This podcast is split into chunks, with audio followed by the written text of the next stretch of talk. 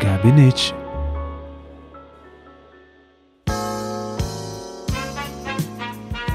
Boa noite, aqui é João Pedro da Costa. E aqui é Jordano Sofiati. Está chegando mais uma edição do Gabinete nessa triste noite de segunda-feira. Sim, acabamos de checar com o Xandão. E hoje faz 24 dias que Anderson Torres está solto. Vem cá, você percebeu que esses dias não é só o Piu Piu que tá passando por aí? Tá todo mundo liberado. E quando eu digo todo mundo, eu tô falando da ala psiquiátrica inteira. É, véi, não dá pra negar. Falando apenas dos mais recentes, tem casa de parlamentar querendo dar uma de Messias, só que dessa vez, surpreendentemente, não foi o Jair. E como se isso não bastasse, me vem senadores entrando em delírio e até o presidente tá dando uns sinais de degeneração mental. É, não tá fácil pra ninguém.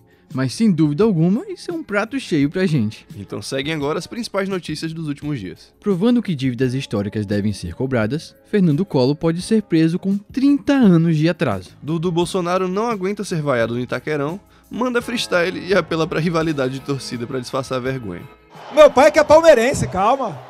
Magno Malta se inspira em Léo Lins e Fábio Pochá para prestar solidariedade ao jogador Vinícius Júnior. O atacante do Real Madrid também foi defendido pelo deputado Paulo Bilinski, dias após ele ter feito um discurso na Câmara exaltando o próprio avô, que era membro do exército pessoal de Adolf Hitler. Em duelo de minorias, a CM Nego vira fiscal de gestão do cacique Jerônimo. MDB apresenta medida provisória que esvazia vários ministérios, deixando nove dedos a chupar o décimo. Marcos Duval faz valer seu treinamento na SWAT, alegando ter uma bomba nas mãos. E a não vacinada Carla Zambelli contraiu Covid-19. Quem poderia imaginar? Diante desta lástima, pedimos um minuto de silêncio a você, ouvinte, para desejarmos juntos uma boa recuperação à nossa ruivinha querida. Já deu, né? Bota pra lá, chega. Melhoras aí, Zambelli, porque começa agora o gabinete.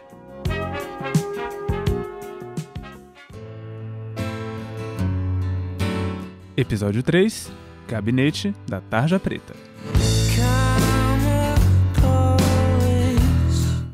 O maior crime de responsabilidade está na irresponsabilidade pelo desleixo com a política, na irresponsabilidade pela deterioração econômica de um país, na irresponsabilidade pelos sucessivos e acachapantes déficits fiscais e orçamentários, na irresponsabilidade pelo aparelhamento desenfreado do Estado que o torna inchado, arrogante e ineficaz.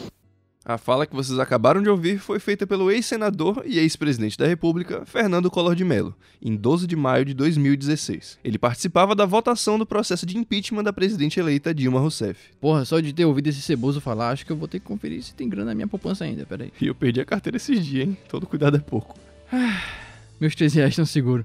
Bom, neste momento aí, o Collor, que é uma das figuras mais repugnantes da história brasileira, estava justificando seu voto a favor do afastamento de Dilma do poder executivo. A mesma pessoa que foi retirada da presidência em 1992 por um esquema de corrupção comprovado, teve a coragem de subir no plenário para falar de desleixos, erros e irresponsabilidades para com o país, como se estivesse tomando um cafezinho com o cadáver de Machado de Assis. A figura de Collor é muito emblemática porque ela representa precisamente como o Brasil funciona.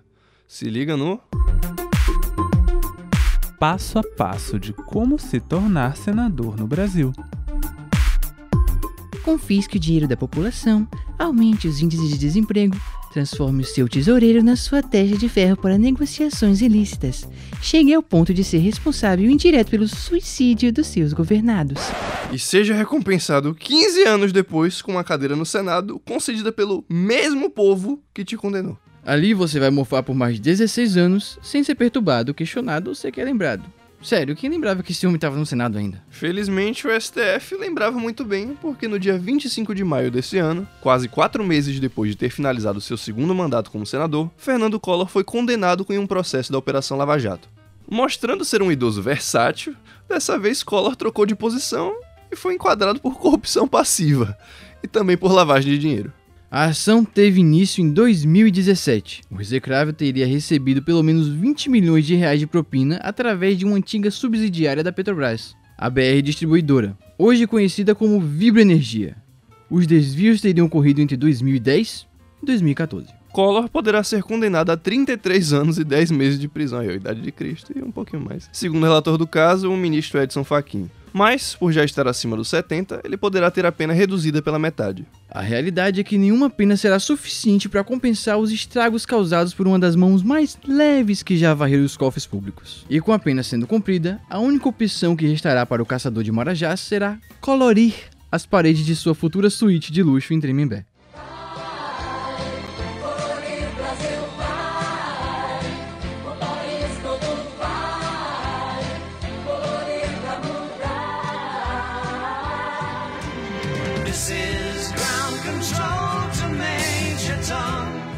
E por falar em realidade, hoje teremos o retorno daquele que não curte muito encará-la. Estamos falando do senador Marcos Duval, o membro mais alucinado da SWAT. Recentemente, ele afirmou que foi ex-instrutor não só da SWAT, mas também da unidade antiterrorismo da NASA, que, para surpresa de absolutamente ninguém, só existe na mente do senador. Agora a pergunta que eu tenho é: o que que o Mike, agora da NASA, tem contra o simpático Marvin, o marciano? Em busca dessa resposta, faremos uma entrevista exclusiva com ele.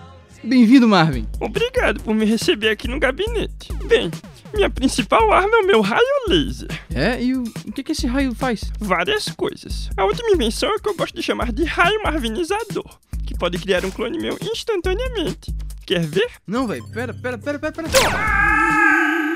Ai, meu Deus, eu tô sentindo.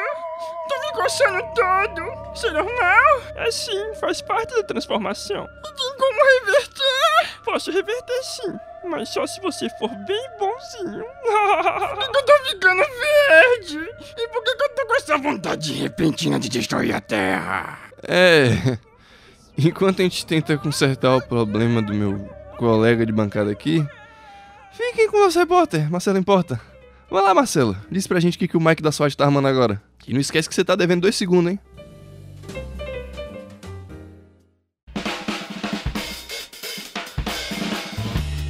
Resumo em 58 segundos com o repórter Marcelo Importa. Bora, desgraça. Menos tempo hoje, hein? Após levar uma lapada do ministro da Justiça Flávio Dino, o cidadão Marcos Duval começou a apresentar um comportamento tanto quanto persecutório. Ele disse uma live publicada diretamente no seu Twitter que está sendo ameaçado da morte e que, caso ele apareça morto, qualquer motivo que contenha na certidão de óbito será falso, que todos tenham certeza que o responsável por essa hipotética morte é o atual governo da República. No dia 16 de maio, ele retornou à sua live afirmando ter posse de pendrive, no qual ele chama de bala prata, caixa preta, que contém expostas provas contra o governo federal sobre o fatídico de janeiro. No dia 18, ele repostou o trecho em que exibe tal pendrive com a seguinte descrição: Abre, abre aspas, o sistema fazendo de tudo para me deixar de fora da CPMI. O governo do Lula está desesperado com a minha participação sabe que vou derrubá-los, fecha aspas. Em 25 de maio, ele fez uma nova live no qual revela ter problemas de saúde, aparentemente eram muito sérios por conta da quantidade absurda de medicamentos que exibiu no vídeo. Afirmou que carrega em seu bolso os remédios para seus problemas de pressão, que incrivelmente ele possui tanta pressão alta como a pressão baixa, além de remédios para dar sono. O mais engraçado é que em cima da mesa, junto com os remédios, havia um pacote de negresco, provavelmente para controlar o açúcar, com tanto, com tanto... Ai, meu Deus do céu, com tanto remédio sendo consumido na troca, a pessoa não, não, não entrega, não consiga... Meu Deus, eu não consigo ler! Vagabundo, conseguiu os dois segundos de volta, hein? Obrigado, obrigado. Esse foi o resumo em 50 segundos.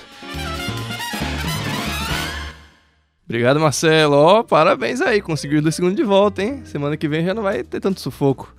Enquanto isso, aqui no estúdio já tá tudo bem, né, Jordana? É, é, tá, tá tudo bem sim. Eu, eu, eu comi um negresco e voltei ao normal. O Marvin sumiu na mesma hora. Foi coisa de louco, velho. Foi coisa de louco.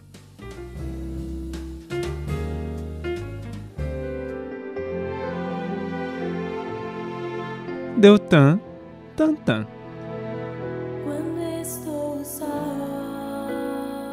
É de conhecimento geral que a direita teatral adora exibir seus veículos em carreatas para dar apoio aos seus políticos de estimação. Mas não podemos negar que nosso Messias Bolsonaro conseguia de fato mobilizar sua boiada a causar engarrafamentos nos trânsitos das capitais brasileiras. O que já era algo ridículo, diga-se de passagem. Agora, o que é mais ridículo que isso é uma pessoa completamente insignificante, tal qual um fio de cabelo que acabou de cair da cabeça de Wesley Safadão, se achar o próprio Messias. É isso que o ex-deputado federal Deltão Dallagnol anda fazendo por aí. Após a decisão do STJ de caçar o seu mandato, Tantan convocou uma carreata em Curitiba, no Paraná, na qual ele estava em cima de um trio elétrico falando sobre a perseguição que ele diz estar sofrendo de seus adversários políticos. Tudo isso por conta de seu combate à corrupção em seus tempos de lava-jato. O carreta corrupção foi seguido por uma quantidade colossal de três carros, o que demonstra a descomunal importância do nosso querido sommelier de teclados de notebooks, mesmo estando em seu estado de origem. Vendo que estava diante de tal fracasso e aproveitando que estava determinado em se equiparar a uma divindade, no dia 22 de maio, Tantan resolveu ir na marcha para Jesus. Equiparar da divindade. Tantan resolveu ir na marcha para Jesus, também em Curitiba, onde com toda certeza ele encontraria seus fiéis seguidores.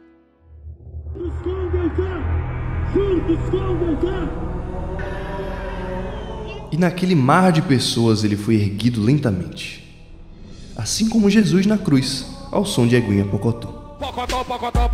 Lazarentos, capítulo 23, versículo 5.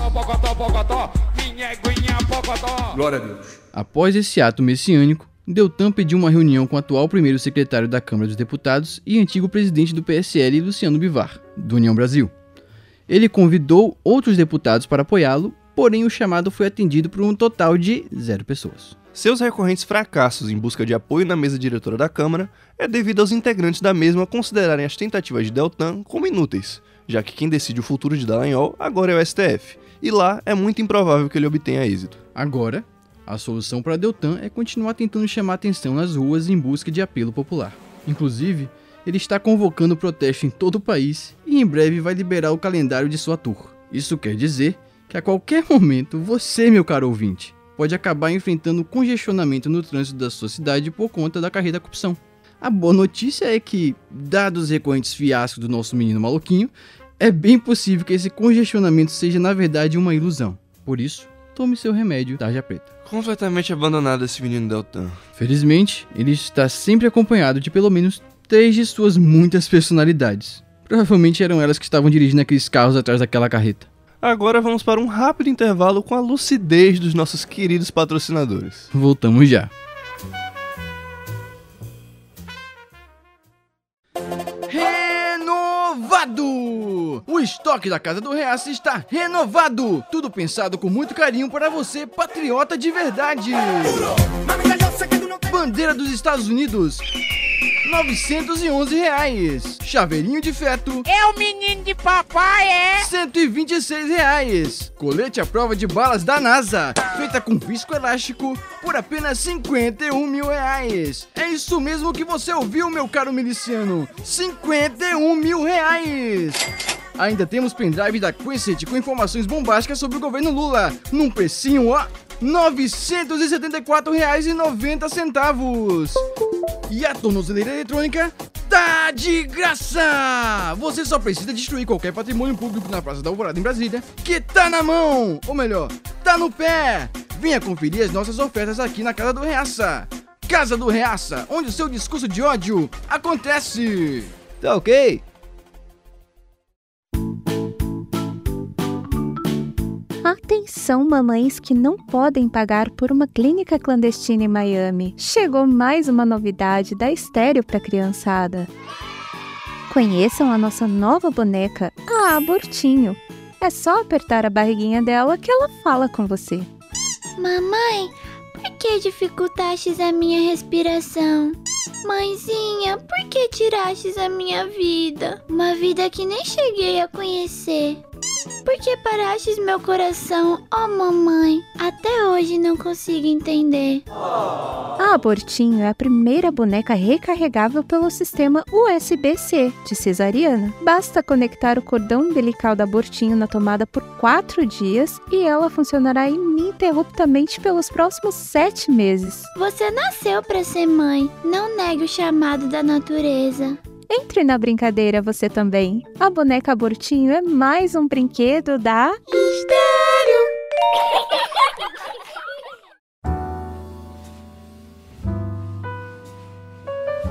Gabinete.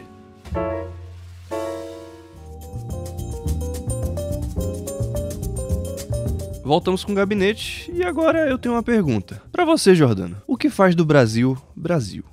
Rapaz, isso é o que o Roberto da Mata quer saber desde 1984. Pra mim, o que faz do Brasil Brasil são coisas simples: bolo com guaraná, igreja de garagem, bermuda da Ciclone, sandália Kenner molhada, corrupção passiva. Tudo isso são símbolos nacionais indiscutíveis. E ainda tem mais um, porque poucas coisas emitem tanto brilho verde e amarelo quanto o abandono paterno. Pai, E o fujão da vez é ninguém menos que o grande pai da nação, o presidente Luiz Inácio Lula da Silva. O filho do Brasil vem dando indícios de que pode abandonar suas mais de 60 milhões de crias, quer dizer, eleitores, até o fim do mandato. Sabe quando você nasceu e do nada seu pai virou pra sua mãe e disse que ia ali no mercado, e agora você tá até hoje esperando ele voltar com a lata de mucilão? Pois é, é basicamente isso que o Lula tem feito com a população brasileira desde que assumiu o Planalto pela terceira vez. Eu fiquei. Não quero.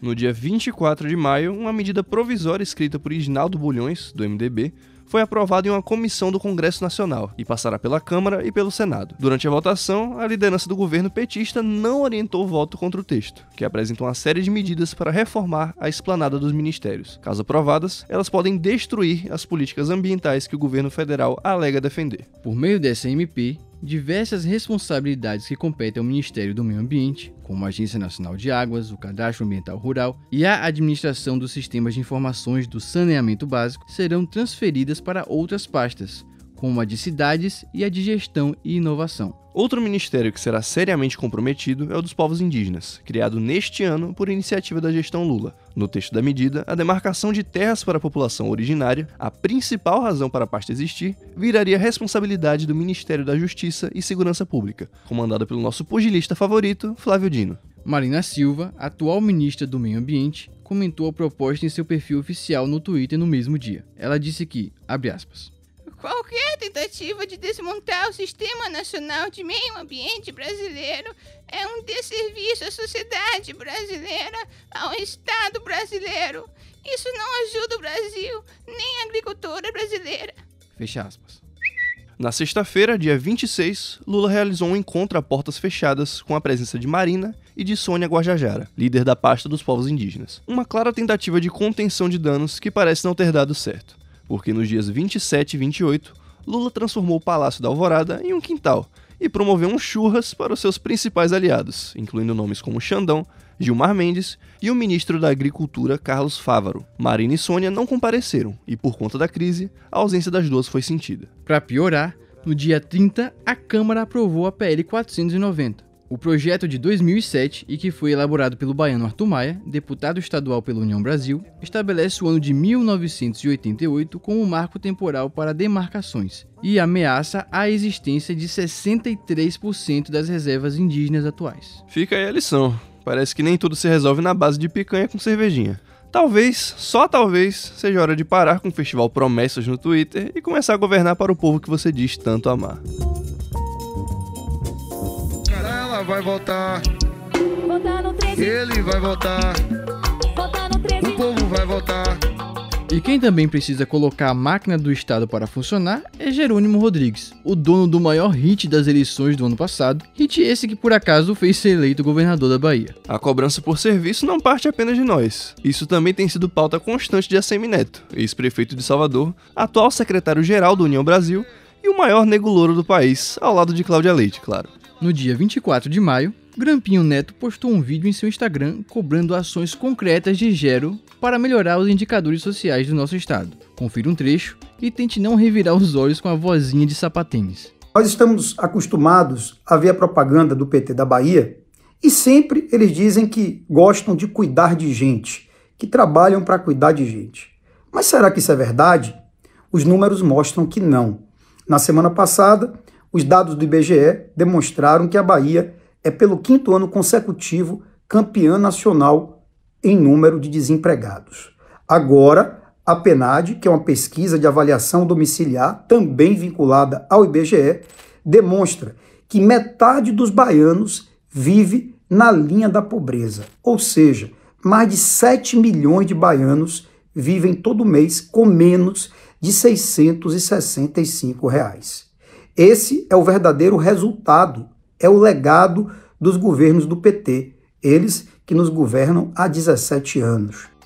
Logo após o vídeo ser postado, a SEMI foi rebatido nos comentários da postagem por Zé Trindade, presidente da Companhia de Desenvolvimento Urbano do Estado da Bahia, a CONDE, que disse, abre aspas, convido o ex-prefeito a usar parte do seu grandioso patrimônio para comprar alimentos e contribuir com o Bahia Sem Fome, que é apartidário. Fecha aspas. Eita! Ô lapada seca. Só ouço as bombinhas nada sutis sendo jogadas na capital. A gente até ficou em dúvida aqui sobre como abordar esse São João mega antecipado. Pensando nisso, a equipe do gabinete resolveu abrir espaço para falas de especialistas. Estamos inaugurando um novo quadro aqui no programa, onde ouviremos opiniões bem embasadas toda vez que a gente travar ou discordar em algum assunto. E para isso, nós convidamos a renomada estrategista política, andarilho oficial da Roma de Ilhéus, Ruth Charizard. Pitaco com Ruth Charizard. Já dizia Dilma Rousseff, não é sobre ganhar ou perder. Vai todo mundo perder. A lua de mel já acabou, queridos. Não tem mais nada pro governador namorar. Enquanto a preocupação maior de Jerônimo for comprar miniaturas de brimbal para presentear Eduardo Leite, a CM Preto e os escudeiros nepotistas continuaram tendo lapsos momentâneos de razão, fazendo cobranças dignas à ala petista. O que também não tira a razão de Zé Trindade, ao nos lembrar do sangue que corre nas veias da CM, a mais recente maçã podre da árvore genealógica dos Magalhães, que caiu em cima de uma cadeira do poder público baiano. A CM tem dado ataques de chilique desde que perdeu no segundo turno para Gegero. Provavelmente é a primeira vez em toda a sua vida na qual seus desejos não foram atendidos. Então, essas reclamações são coincidências? Eu acho que não. Eu ando negro, falo negro, corro negro, peito negro, cuspo negro. Maligno Malta. Todos nós ficamos horrorizados com os acontecimentos lamentáveis durante o jogo da 35ª rodada do Campeonato Espanhol entre Real Madrid e Valência, no qual o brasileiro Vinícius Júnior foi vítima de injúria racial por parte da torcida adversária, além de ter levado um mata-leão de Hugo Duro, atacante do Valência. Vini ainda foi expulso da partida por ter se defendido do golpe de jiu-jitsu. Mas é como diz aquele ditado: nada é tão ruim que não possa piorar. E o pior veio do Senado Federal Brasileiro, mais precisamente da boca do senador Magno Malta do PL, nascido aqui na nossa Bahia, na cidade de Macarani. O ex-cantor de Pagode, o Pagode Gospel, vendo que nunca se elegeria na sua terra natal, decidiu se candidatar pelo Espírito Santo, amém, onde ganhou as últimas eleições com 41,95% dos votos. O raciocínio da fala de Maligno Malta é tão caótico e racista que é difícil de acreditar que um senador negro proferiu tais palavras. O constrangimento é tão grande que desde já a equipe do gabinete pede desculpas para o que você vai ouvir agora. As emissoras ficam com esse assunto desde ontem. Reverberando, Não, não, reverberando, revitimizando ele, porque o assunto da Ibope, para eles ganhar mais patrocinador. É uma descaração isso. E depois é o seguinte, gente. Assim, é um assunto que eu nem posso falar em público. Mas quando o cara é picado de cobra, quando ele corre para tomar uma injeção, aquela injeção foi feita de quê? De cobra. Então você só pode matar alguma coisa com o próprio veneno de alguma coisa. Tá bem? De alguma coisa. Então é o seguinte: cadê os defensores da causa animal que não defende o macaco? O macaco está exposto. Veja quanta hipocrisia, certo? Deixa eu ver se eu entendi. Todo mundo tá achando errado que o Vini Júnior está sendo comparado ao macaco. Mas o Magno Malta tá achando um absurdo que um macaco está sendo comparado ao Vini Júnior. É isso mesmo que eu ouvi? Será que tem como piorar essa fala? Vamos continuar ouvindo. Eu, se fosse um jogador negro, eu entrava em campo com uma leitoinha branca nos braços. Ainda dava um beijo nela. Falava assim, olha como não tem nada contra branco. E eu ainda como, se tiver. Então, veneno se faz com veneno. Avaliamos e sim, tem como piorar. Inclusive piorou. Note que no final do áudio, após ele falar que comeria a leitoinha branca, ele percebe que disse besteira e nem completa a frase. Ainda não sabemos se ele ameaçou a leitoinha de morte ou de zoofilia. Esperamos que ele possa sanar essa nossa dúvida no futuro próximo. Para a surpresa de ninguém, o senador foi se esclarecer no programa matinal da organização terrorista Jovem Pan, o Morning Show, no qual ele explica a Antônia Fontinelli o porquê ele não é racista. Ouça o trecho. Eu respeito profundamente. Também tenho, uma, tenho três filhas, uma é negra de verdade. Eu não vou usar isso, sabe? Sou negro, sou filho de negra. Meu avô é negro, é de descendente de judeu etíope. Possivelmente essa é a primeira vez que ele se assume negro. O que acho no mínimo interessante é que ele disse que a filha dele é negra de verdade. Eu só não sei o que é ser negro de mentira. Talvez seja o ACM Neto durante as eleições do ano passado. Vamos continuar ouvindo. Porque eu, assim, pa, pai é negro. Eu fui para as duas eleições do país de senador. Eu defendi Benedito, eu defendi Orlando Silva. Eu sou amigo do Hélio Negrão, meus melhores amigos são negros. Quer dizer, a maioria absoluta, sou amigo de Luiz Carlos do Raça Negra, de Salgado, de todo mundo que é, do, que é negro. Eu sou. Ou seja, ele não é racista contra negros, pois ele até tem amigos que são. É isso que o Malta está falando. Impressionante que cada vez que ele tenta se explicar, a situação só piora. Mas posso dar um conselho para o nosso inimigo número 1 um dos blindex de Vitória da Conquista. O mesmo conselho que minha querida mãezinha me deu quando eu tinha apenas 15 anos. Tem momentos na vida que você deve simplesmente aprender a calar a boca.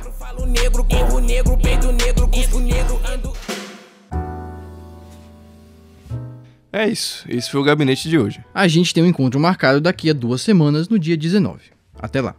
Uhul, valeu. Porra, meu pivete não errou nada dessa vez, velho. Erramos sim, erramos sim. A gente tá insistindo em chamar o Marcelo. Porra, velho, aquele bicho. Por que a gente não chama a Ruth pra substituir ele, velho, no resumo? Ela mandou bem hoje. Uma ideia não. Marcelo claramente não se importa com a integridade desse programa, né? Aquele bicho não tem profissionalismo mesmo, não. E que ele ainda foi pro Instagram. Trágico, trágico. O negócio de Otan, né, do... Gabinete. Roteiro de Jordano Sofiati e Igor Fonseca. Direção de Igor Fonseca. Apresentação por Jordano Sofiati e João Pedro da Costa. Guilherme de Passos como Marcelo Importa. Ana Cecília Guimarães como Ruth Charizard. Participações especiais de Verônica Nascimento e Dominique Alves. E edição de João Pedro da Costa.